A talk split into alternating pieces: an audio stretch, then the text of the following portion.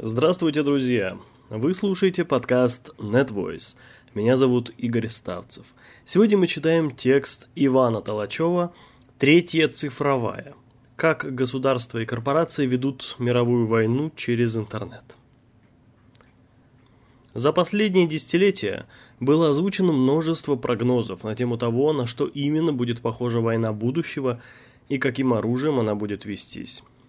В середине нулевых разрабатывалось несколько программ по превращению пехотных отрядов в самостоятельные цифровые комплексы с применением технологий дополненной реальности.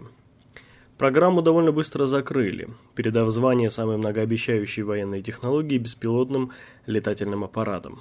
Нет пилотов – нет жертв. Никто и не подозревал, что к 2015 году самым опасным оружием на планете станет не универсальный солдат в умном шлеме и неуправляемый дистанционно робот, способный поднять на воздух маленький городок после одной команды пилота. Самой впечатляющей технологией в области вооружения станут простые компьютеры с выходом в интернет и специалисты, сидящие за ними. У Эйнштейна есть известная фраза – я не знаю, каким оружием будет вестись Третья мировая война, но Четвертая точно будет вестись палками и камнями. И, судя по всему, Третья мировая, начнись она сейчас, будет войной хакеров и специалистов по сетевой безопасности. Оборона или нападение – в атомный век люди больше всего беспокоились о том, что ядерное оружие может быть применено любой из вооруженных им стран, и цепочка атак и контратак в итоге оставит вместо планеты обугленную радиоактивную пустыню. В наше время ядерных зарядов боятся все меньше, зато информация и компьютерные сети стали, соответственно, новым оружием и полем боя. Государства хвастаются своими армиями хакеров и вложениями в средства защиты. Ни один месяц не обходится без каких-либо крупных утечек или взломов. И даже обыватели все сильнее беспокоятся о сохранности своих личных данных. В контексте цифровых войн вопрос о первенстве курицы или яйца превращается в вопрос о том, что было первым – атака или защита. В 1969 году американское агентство ARPA соединяет четыре крупнейших вуза в единую компьютерную сеть. Во-первых, для более тесного сотрудничества, а во-вторых, для того, чтобы иметь дополнительный канал связи на случай военных действий, при которых традиционные для того времени средства коммуникации могли бы отказать. В широком смысле ARPANET являлся дедушкой привычного нам интернета и первым цифровым средством обороны – Первой же кибератакой принято считать взрыв газа на Транссибирской магистрали, который привлек за собой троян, зашитых в программу контроля над инфраструктурой насосной станции. Несмотря на то, что это отдаленно похоже на одну из сюжетных линий сериала «Мистер Робот», инцидент произошел в далеком 1982 году. В книге Томаса Рида «Над бездной. История холодной войны, рассказанная ее участникам», сообщается, что американский червь, изменивший инструкции для насосов станции, вызвал взрыв и последующий пожар, который было видно даже из космоса.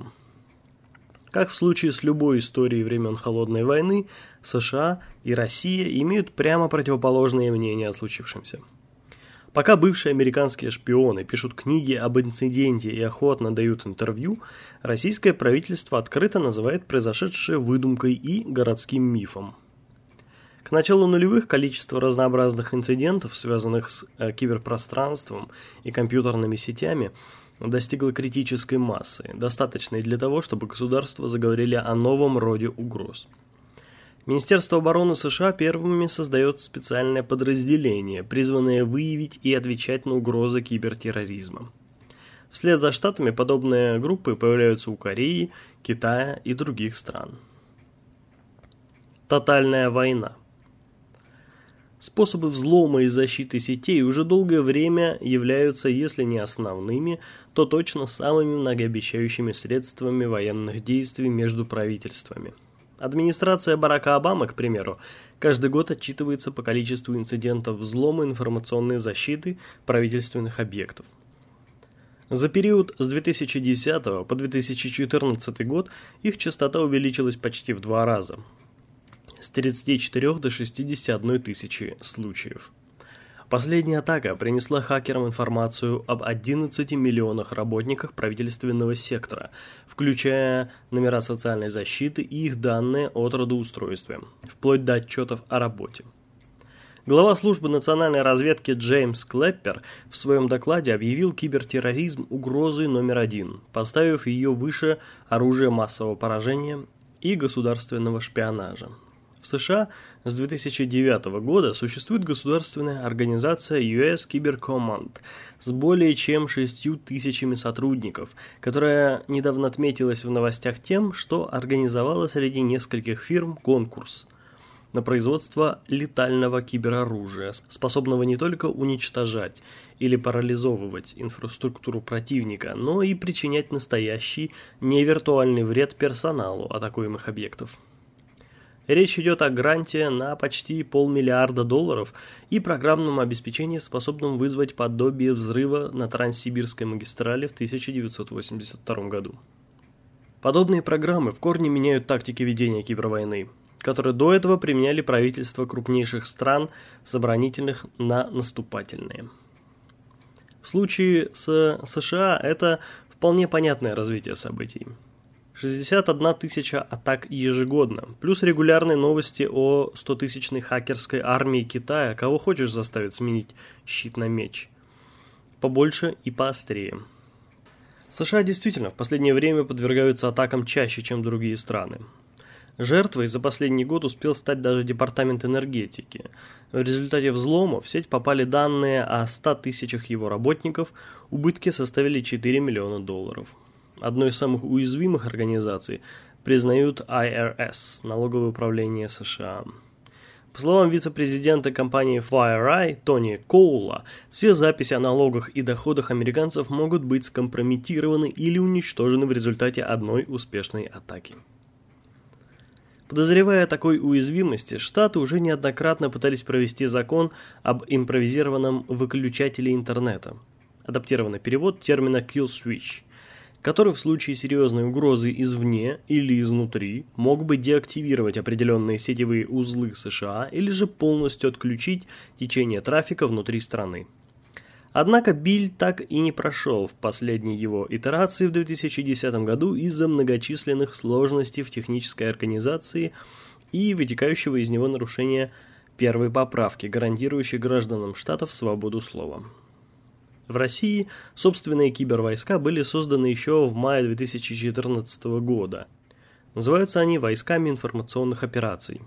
По словам официальных лиц, первоначально отряд планировалось ввести в строй в 2017 году, но его формирование было значительно ускорено после заявлений Эдварда Сноудена, разоблачившего глобальную цифровую слежку АНБ США. Про российских цифровых солдат известно довольно мало – но официальные лица военных ведомств США в течение второй половины 2015-го неоднократно заявляли о технологическом превосходстве России на сетевом фронте. Чего только стоит взлом российскими хакерами Государственного департамента США с последующей утечкой переписки государственных лиц и важных документов вроде расписания встреч президента. Другой державой, решившей выступить на этом фронте, является Китай. В случае с ним официальной информации практически нет, одни слухи и домыслы. В какой-то момент, следуя этой информации, Китай выяснил, что военные расходы США превышают китайские траты практически в 4 раза, в результате чего была создана национальная программа по подготовке к цифровым атакам и их отражению – Американская контрразведка обнаружила, что пекинские хакеры, работающие на правительство, уже давно по отдельности взломали базы данных всех военных подрядчиков штатов и имеют на руках практически полную картину военных возможностей США, включая оружейные технологии и данные о разработках. Слухи о 100-тысячной китайской армии хакеров тоже сложно считать преувеличенными. В последние годы в Китае хакинг стал культурным феноменом национального масштаба. Взломщики давно не порицаются правительством и обществом, а превратились в национальных героев. Государство финансирует хакерские соревнования, а победителей вербуют для внутренней слежки за диссидентски настроенными гражданами, а затем и для международного кибершпионажа. Маркетинговые исследования подтверждают, рынок средств цифровой защиты и нападения стремительно растет. Суммарно за 2015 год правительства развитых стран и частные военные компании собираются вложить 10 миллиардов долларов в форме десятков контрактов с подрядчиками со всего мира. Всего разработками в области занято около 120 стран. Международные эксперты сходятся во мнении, что в следующем году эта цифра вырастет в 7-8 раз, пропорционально количеству успешных кибератак злоумышленников и хакерских группировок, и называют крайне многообещающими практически любые должности в этом секторе. Война без особых причин. В корпоративном секторе новости о взломах появляются каждый месяц. За последний год с лишним хакеры успели взломать мобильных операторов T-Mobile и Vodafone, сайты Patreon, Twitch TV, Kickstarter и Ashley Madison – сети розничных магазинов Target и Home Depot, а также банк JP Morgan Chase. В разных случаях количество утекшей информации и ее ценность сильно разнятся, но одно остается неизменным. Ни одна компания, будь она хоть маленьким стартапом или транснациональным конгломератом, не может сегодня гарантировать безопасность данных клиентов. Ежегодные финансовые потери от утечек и взломов составляют астрономические 450-600 миллиардов долларов, из которых, по разным данным, от 100 до 300 миллиардов приходится на США. Официальные лица уже давно приравняли кибертерроризм к наркобизнесу в плане опасности для общества и наносимого ущерба. При этом суммарные траты на сетевую безопасность еще даже не перешагнули в отметку в 100 миллиардов. Все эти деньги никак не гарантируют сохранность клиентских и корпоративных данных. Фирмы внедряют двухфакторную аутентификацию через SMS или USB-ключи, шифруют информацию ключами практически военного образца, защищают сети с помощью новейших технологий. Но все это дает слабину перед неосмотрительностью самого сотрудника. Известная поговорка консультантов по кибербезопасности «главный патч необходимо всегда ставить на самого пользователя». Про эту брешь в защите часто забывают. Среди крупнейших инцидентов по утечке данных за последние годы раз за разом встречаются те, в которых не были замешаны хакеры, а важная информация была опубликована работниками предприятия по несмотрительности. Если цифровая угроза уже захватила умы правительств и частного сектора, то как же простые обыватели, чья жизнь также все сильнее завязана на интернете и социальных сетях? Да, конечно, в широком смысле слова взлом страны, кража пароля – тоже кибертерроризм. Прежде всего масштабами. Последнее число, которое опубликовал, например, Facebook, касающееся статистики атак, составляло 600 тысяч покушений на защиту сети ежедневно. Цифра последний раз опубликовалась в 2011 году. Больше подобных данных администрация сети не выкладывала, очевидно, чтобы не отпугивать пользователей. Война без раненых. Когда лидеры государств в 1949 году подписывали известную Женевскую конвенцию, в ней шла речь о гуманной войне. Документ гарантировал неприкосновенность больных, раненых, медицинского персонала и даже сложивших оружие солдат.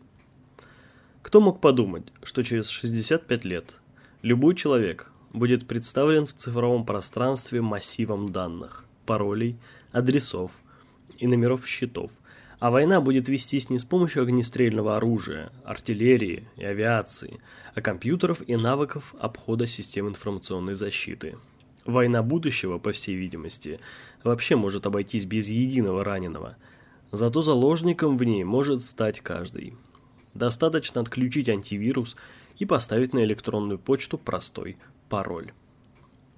Последний плод цифровой защиты – школьная тетрадка с паролями от сайтов – Иван Толачев. Специально для TG. А вы слушали подкаст NetVoice. Подписывайтесь в iTunes, вступайте в группу ВКонтакте и не пропустите новые интересные выпуски. Пока.